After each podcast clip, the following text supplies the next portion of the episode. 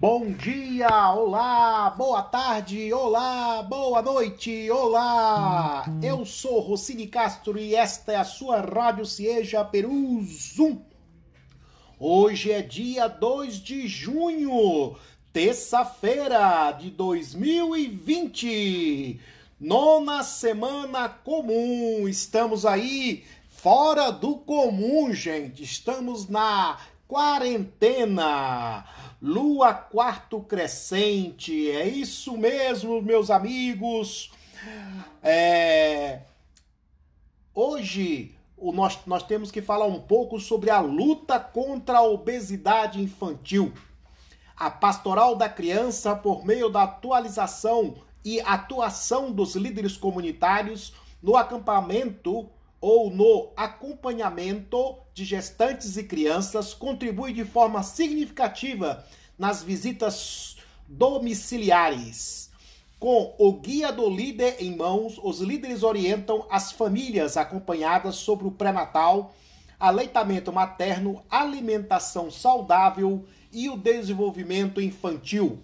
E vai além, e vai muito além com ações como o acompanhamento nutricional, que promove a avaliação do estado nutricional das crianças e a orientação adequada para as famílias. Você já pensou que maravilha viver numa casa, numa comunidade onde todos se entendem, se acolhem, se amam e se perdoam? Isso é possível. Essas são as palavras, né, de Zilda Arnes Newman e essas são as informações da Pastoral da Criança. Essa aí foi um pensamento da nossa querida Zilda Arnes, não é isso? E aí da Pastoral da Criança. Mais informação no site www.pastoraldacriança.org.br. Estamos aí na sexta semana da quarentena, gente. Muita gente tem com. É, ontem tivemos a oportunidade de falar no nosso programa da Rádio Cieja Peru Zoom com a professora com a professora Keila Sgobi Barros, que falou algumas estratégias para é, enfrentar a pandemia. Depois ainda vamos com, é, ouvir um áudio sobre como manter a saúde mental na quarentena. Tudo bem? Tudo bem com vocês? Vamos agora ao giro de notícias do dia. A proposta de emenda à Constituição que limita decisões individuais no Supremo Tribunal Federal será reapresentada no Senado após polêmicas decisões individuais de ministros do Supremo que suspenderam atos da Presidência da República, como a decisão do ministro Alexandre de Moraes, que suspendeu a nomeação de Alexandre Ramagem para a diretoria da Polícia Federal. A Comissão de Constituição e Justiça aprovou a proposta, mas ela acabou caindo no plenário do Senado por não ter alcançado a maioria dos votos. O autor do texto, Oriovisto Guimarães, do Paraná, anunciou que já está colhendo assinaturas para representação. Não as eliminava, apenas as disciplinava de tal ordem que, se elas fossem tomadas em questões de urgência, em pouco tempo o colegiado teria que se pronunciar. O tempo passou, naquela ocasião, o líder do governo orientou contra, uh, o senhor se lembra, o plenário foi esvaziado. Ainda assim, tivemos a maioria dos votos dos senadores favoráveis à, à matéria. Oriovisto lembrou que apresentou a PEC no ano passado, quando não havia clima ruim entre o presidente Bolsonaro e o Supremo, e que o tempo vem mostrando como são perigosas essas decisões monocráticas. A medida provisória que aumentou o salário mínimo para R$ 1.045 desde fevereiro foi aprovada pelo plenário da Câmara na noite de terça-feira.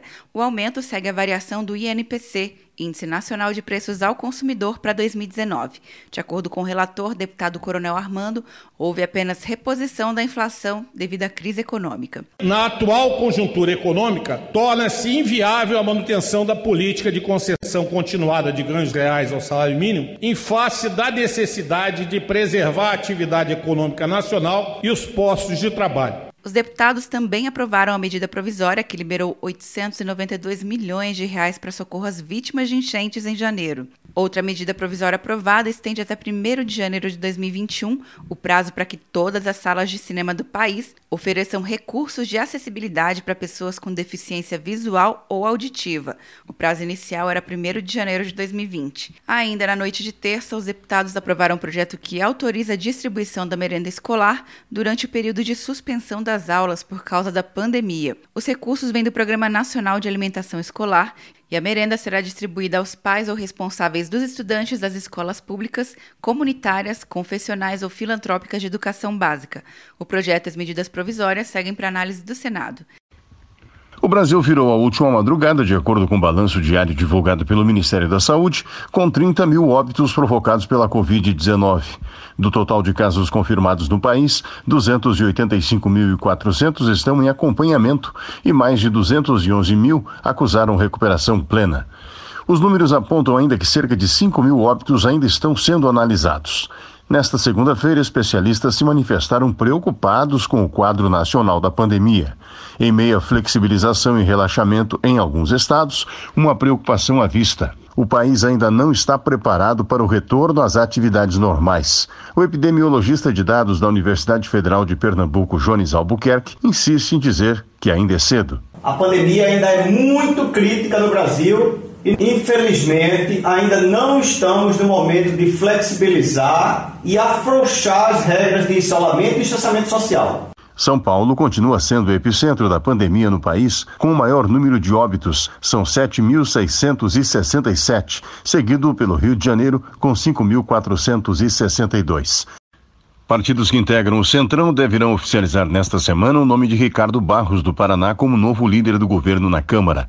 Tratativas nesse sentido já foram iniciadas, desde que surgiu a primeira sugestão de troca, que culminaria com a realocação para outra função do hoje líder deputado Major Vitor Hugo, que tem ligações pessoais com o presidente Bolsonaro. Ricardo Barros foi um dos primeiros a avaliar a publicação na íntegra da reunião do presidente com os ministros. Em nenhum momento da reunião ele fala claramente sobre essa interferência na Polícia Federal, que é o objeto da investigação. E também a entrevista do ministro Sérgio Moro também foi produtiva para o presidente Bolsonaro, tanto que o dólar caiu. Está muito bem o ambiente político sendo retomado para a normalidade. Nas redes sociais, a possível indicação de Ricardo Barros já rendeu críticas de opositores do governo à medida em que Barros foi líder na Câmara dos governos Dilma e Lula, além de ter sido ministro da Saúde do governo petista. O Centrão, no entanto, não nega, mas também não confirma sua e uma empresa investigada por fraudar a venda de 300 respiradores ao consórcio Nordeste faturou 48 milhões de reais e não entregou os produtos. Três pessoas ligadas à fraude foram presas nesta segunda-feira em uma operação coordenada pela Secretaria de Segurança Pública da Bahia. Duas foram detidas em Brasília e outra no Rio de Janeiro. O secretário de Segurança Pública da Bahia, Maurício Barbosa, esclarece que agora a meta é recuperar o prejuízo.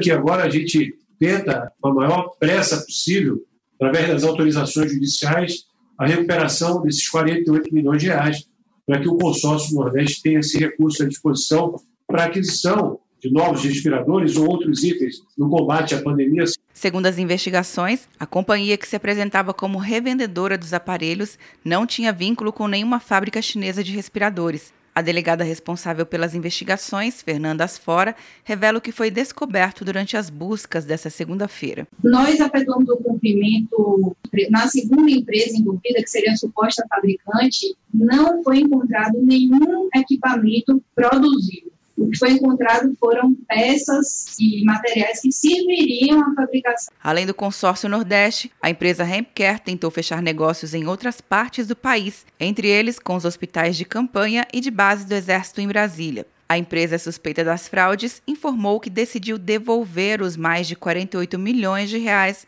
nos próximos dias. Quer um ano sem mensalidade para passar direto em pedágios e estacionamentos? Peça a Veloy agora e dê tchau para as filas. Você ativa a tag, adiciona veículos, controla tudo pelo aplicativo e não paga mensalidade por um ano. É por tempo limitado. Não perca. Veloy. Piscou, passou. De Brasília, Luciana Castro. RBA News. Boletim de notícias, direto de Brasília.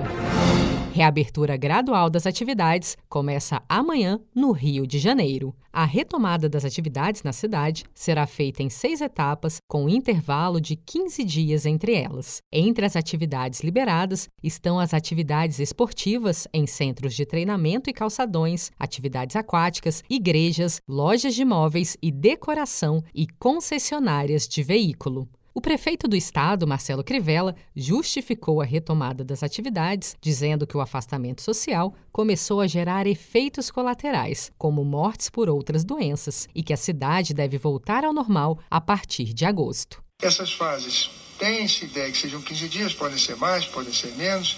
São seis as fases, se tudo der certo, em agosto nós já estamos voltando ao novo normal.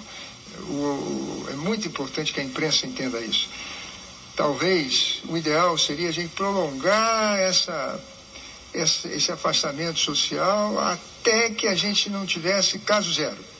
Porém, existe um preço a pagar, porque o afastamento social causa muitas mortes por outras comorbidades. O que permitiu a retomada das atividades no município do Rio de Janeiro foi que, pela primeira vez, não há filas em leitos de UTI ou leitos de enfermaria com produção de Gisele Monteiro, de Brasília, Daniele Vaz. RBA News, Boletim de Notícias, direto de Brasília. O Brasil atinge a marca de 30 mil mortes pela Covid-19. De acordo com o balanço diário do Ministério da Saúde, o país tem oficialmente mais de 30 mil óbitos e 530 mil novos casos confirmados de contaminação pelo novo coronavírus. Nesta segunda-feira, 1 de junho, especialistas se manifestaram preocupados com o quadro nacional da pandemia. Em meio a uma flexibilização e relaxamento da quarentena em alguns estados, o epidemiologista de dados da Universidade Federal de Pernambuco, Jones Albuquerque, acredita que o país ainda não está preparado para o retorno das atividades normais. A pandemia ainda é muito crítica no Brasil Infelizmente, ainda não estamos no momento de flexibilizar e afrouxar as regras de isolamento e distanciamento social. Os números apontam que cerca de 5 mil casos de mortes ainda estão sendo analisados. O número de recuperados já somam mais de 211 mil, e São Paulo permanece sendo o epicentro da pandemia no Brasil, com o maior número de óbitos, somando 7.667 vítimas fatais do novo coronavírus até 1 de junho. Com produção de Gisele Monteiro, de Brasília, Daniele Vaz. A medida provisória que aumentou o salário mínimo para R$ 1.045 desde fevereiro foi aprovada pelo plenário da Câmara na noite de terça-feira. O aumento segue a variação do INPC, Índice Nacional de Preços ao Consumidor para 2019.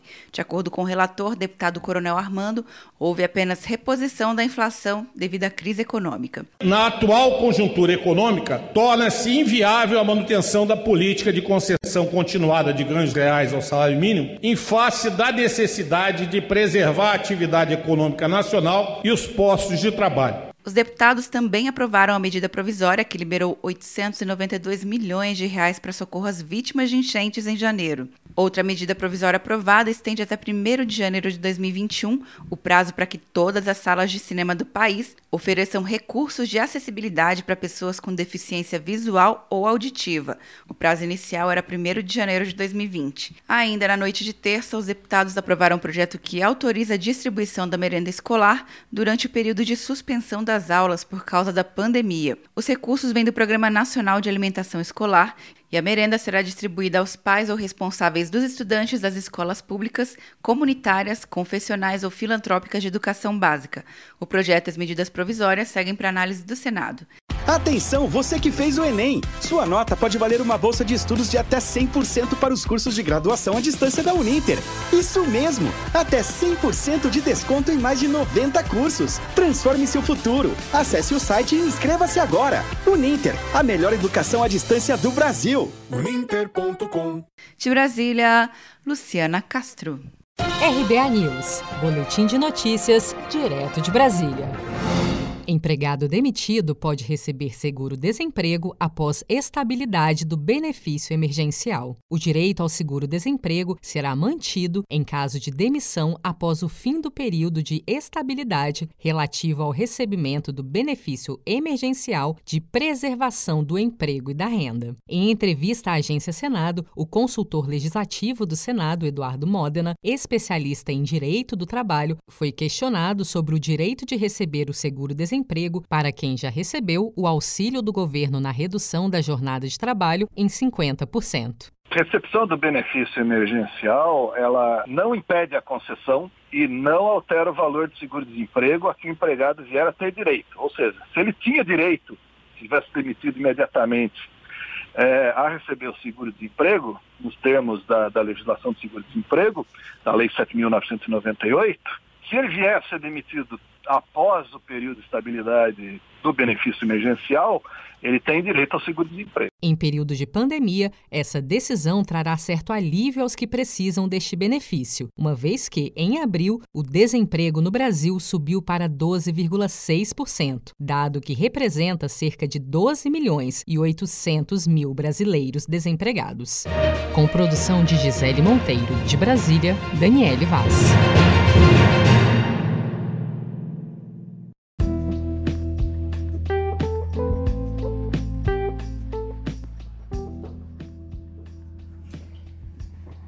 Olá, estamos de volta e essas foram as principais notícias do dia 28 de maio de 2020.